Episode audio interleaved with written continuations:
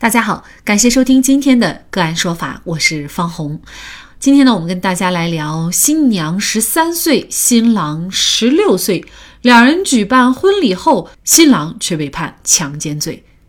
二零一九年十月，被告人陈晨在走亲戚的时候和被害人瑶瑶相识，两人一见钟情，之后便坠入了爱河，相恋期间多次发生性关系。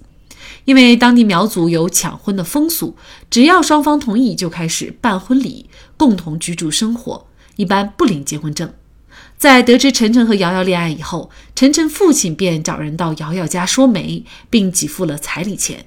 瑶瑶父亲说，本来想着自己女儿还小，等到大一点又给她结婚，但是女儿一心要嫁给晨晨，居住在晨晨家不回来，家人也不好反对，就同意了婚事。二零二零年三月，晨晨和瑶瑶按照当地的农村风俗，在晨晨家中举办了婚礼，后两人同居。这门婚事被发现以后，二零二零年五月十八号，公安机关将被告人晨晨抓获。经昌宁县人民法院审理，被告人晨晨、被告人晨晨明知瑶瑶未满十四周岁，仍与其发生性关系，其行为已构成强奸罪，应从重处罚。鉴于被告人晨晨系未满十八周岁的未成年人，到案以后如实供述自己的犯罪事实，可以对其减轻处罚。最终判决被告人晨晨犯强奸罪，判处有期徒刑一年。宣判以后，晨晨以量刑过重为由提出上诉，请求缓刑。宝山市中级人民法院认为，本案被害人瑶瑶未满十四周岁，仍属幼女，并且还在上诉人晨晨家生活。如果对晨晨判处缓刑，可能还会导致晨晨再次犯罪，因此晨晨不具备判处缓刑的法定条件。最后裁定驳回上诉，维持原判。而无独有偶，去年在汕头也发生了类似的案件。汕头市潮阳区桂屿镇凤新村十七周岁的卢某和女方邻村十三周岁的庄某举办婚礼，两人此前已经分别退学和休学，并于一年多以前自由恋爱。因为双方父母法治观念淡薄，于十一月六号为双方按照农村习俗举行婚礼，两人没有到民政部门申办婚姻登记。此事经过媒体报道以后。桂屿镇政府和朝阳区民政部门已经对双方家长进行法制教育，责令让女方回归家庭，由家长履行监护职责。同时呢，将进一步对双方当事人开展心理疏导教育，引导其树立正确的婚姻观念，并劝导其复学。那么，两个类似的案件，为什么一个被判刑，一个并没有被追究刑事责任？男女双方你情我愿，为何会涉嫌强奸罪？就这相关的法律问题，今天呢，我们就邀请刑法学教授、清华大学博士、广东深人律师事务所主任王平聚律师和我们一起来聊一下。王老师您好，哎，你好，王老师你好，感谢王律师哈。应该说两个案件，但是非常类似，因为女孩呢都是十三岁，也就是未成年啊。而且呢，呃，他们也都举办了婚礼，但是呢，可能我们大家会觉得，为什么晨晨最终被判刑了，但是十七岁的卢某就没有被判刑？那其实，在说这个分析这个案件之前呢，我还是希望王老师能给我们介绍一下，就是这个强奸罪在法律上具体是怎么认定呢？呃，这个案子其实在中国具有非常大的普遍性，也就是说，一个男生。满了十四十四岁，女生没满十四岁，根据刑法分则关于强奸罪的规定，呃，女生只要没满十四岁，是无论她是否同意和他发生性关系，都要负刑事责任。而男的对强奸罪负刑事责任的年龄是十四岁，所以这种自由恋爱发生性关系的行为，我个人认为他是不构成犯罪的。他不构成犯罪的原因是什么呢？就是我们要回到犯罪的最本质的定义。有什么叫犯罪呢？刑法第十三条有明确的规定，他就说到的是要你要危害社会，应该受到刑罚，但是情节轻微、危害不大的不认为犯罪。也就是说，这个定义的最核心的要点是什么呢？一个行为根据刑法的牵性的原则，它要有严重的社会危害性才构成犯罪，危害性比较小的那就不构成犯罪。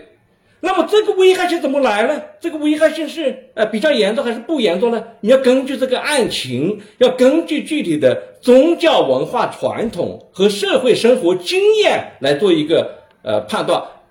也也就是说，这是一个典型的分则和总则有矛盾。那你要按照总则来，才能符合刑法的宗旨。因为分则它基于一个工具性的使用价值，它必须为了公平性，你还要回到总则这么刑法的宗旨和原则来判断他到底有比较大的社会危害性没有。而这个案子，一个十三岁的，一个十六岁的，他自由恋爱结婚了，这个女的还很爱这个男的，他们发生了性关系，那怎么能构成犯罪呢？根据犯罪的定义，它就是不构成犯罪的。如果说你这样去推导下去，那你是一个两个初中生，一个刚刚满十四岁满了一天的，一个没没没满十四岁还差一天的，两个人发生性关系，那是不是也构成强奸罪，从重处罚呢？他只站在分则一个工具立场上去机械的、机械的去理解。法律，而不是站在总则这么一个刑法的宗旨、刑法的牵线原则这一条基础上去理解法律。啊，你刚才讲到汕头那个案子，为什么他去批评教育就可以了呢？就是因为这个这些法官、司法人员他对法律的理解是正确的，这种行为是不构成犯罪的。你设想一下，在初中里面，年满十四岁的男生和不满十四岁的女女生发生性关系，是不是不止一个、两个、三个、五个？那这种是不是都要强奸罪从重处罚呢？这显然是非常荒唐的。所以。呃，我们任何打击犯罪，也应该要回到犯罪的一个本质的定义啊。这样的案例其实还很多，这种情况还很多。比如说啊，我祖上传一支枪给我，我从来都都没有去用过，那你是不是说我非法持有枪支罪呢？这也符合非法持有枪支罪的定义啊。啊，我们在少数民族、个别的民族很落后的地区，还有一些哎落后的村落里面有那那个传承的一些陋习啊。两个兄弟共娶一个老婆啊，两个姐妹嫁给一个一个人吗？这种情况你是不是定他重婚罪呢？这也都是不合适的。所以我们判断要从生活经验、从宗教文化传统各方面，但是案情的实际情况来总体来判断，他是不是有严重的社会危害性才构成犯罪。没有严重的社会危害性就不能构成犯罪。所以本案是不构成犯罪的啊，批评教育就行了。呃，那么晨晨他最后法院认定他为犯罪呢，就是认为他已经符合呃刑法第二百呃三十六条第二款的规定，就是奸淫不满十四周岁的幼女的就以强奸论哈，而且是从重处罚，就按照这样一个法条。呃，那么但是呢，呃，王老师是认为呢，就是他其实呢，按照这样的判决的话呢，是违反刑法总则的规定，就是这个社会危害性或者情节轻微。呃，具体在实践当中，可能对于法官的这个主观的要求就比较高。有一些法官他觉得他有危害性，有一些觉得没有。这个具体有没有一个统一的，比如说标准，就是这样的一个行为，它的危害性是什么？怎么来判断呢？我不是说这个行为没有社会危害性，而是它的社会危害性还没有大到要刑罚的程度。这是刑法总则第十三条的规定，它有一个但是条款，就是带情节轻微、危害不大的。不认为是犯罪，我认为这个行为是有一定的社会危害性，但是还不是危害性很大，啊，要刑罚这么一个程度，哎，至于怎么来判断这个危害性，刚才我已经讲到了，你要根据宗教文化传统、社会生活经验啊、案情的实际情况等等各方面来判断，啊，比如说一个十六岁的男男生，他尽管也没有成年，但是他经常玩乐异性，和一个十三岁的女生发生性关系，那当然这种情况你你可以用强奸罪去惩治他、惩罚他，这是没有问题的。主要根据具体的案情各方面的情况来综合判断，才能判断去出他是不是犯罪。也就是说，我们今天所讲的两个案子，其实两个人他是正常的恋爱，他也没有随便的去玩弄异性，而且呢，最后还都走入了呃，虽然这个婚礼他不一定是被法律所认可的婚姻，但是呢，也是正正式式的啊。虽然两个人最后都在一起了，那在这种情况下就不应该认定他们啊犯罪了。那么显然，这个晨晨现在呢，一审、二审都认定他为犯罪。那如果是说呃他想翻案的话，就需要申诉。对的。应该申请再审。我认为这个案子判有罪是错误的。在实践当中啊，有一些案件呢，就是刑法分则的条款跟总则相对来说有冲突的情况，也会时有发生哈。您觉得在司法实践当中，呃，遇到这样的一些个案，法官的具体的处理应该遵循一个怎样的逻辑，才能够呃正确的来断案呢？就我们经常说啊，司法是理性的，但是司法也要讲人性。也就是说，法官要严严格遵循刑法的迁移性原则。什么叫迁移性原则？也就是说，只有严重社会危害的行为，才要通过刑罚的方式。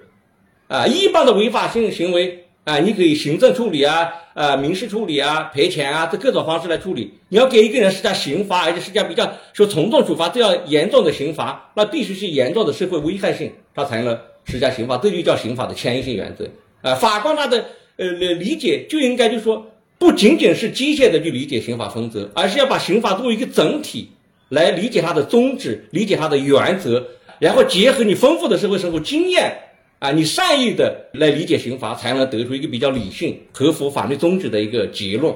应该说，社会生活千变万化，只有对法条背后的所蕴含的法理有了准确的理解，才能对案件做出更符合正义的判决。一个优秀的裁判者，应该是一个精通法理的智者，具有最淳朴的正义感和公平感，而不是法律条文和规则适用的机器。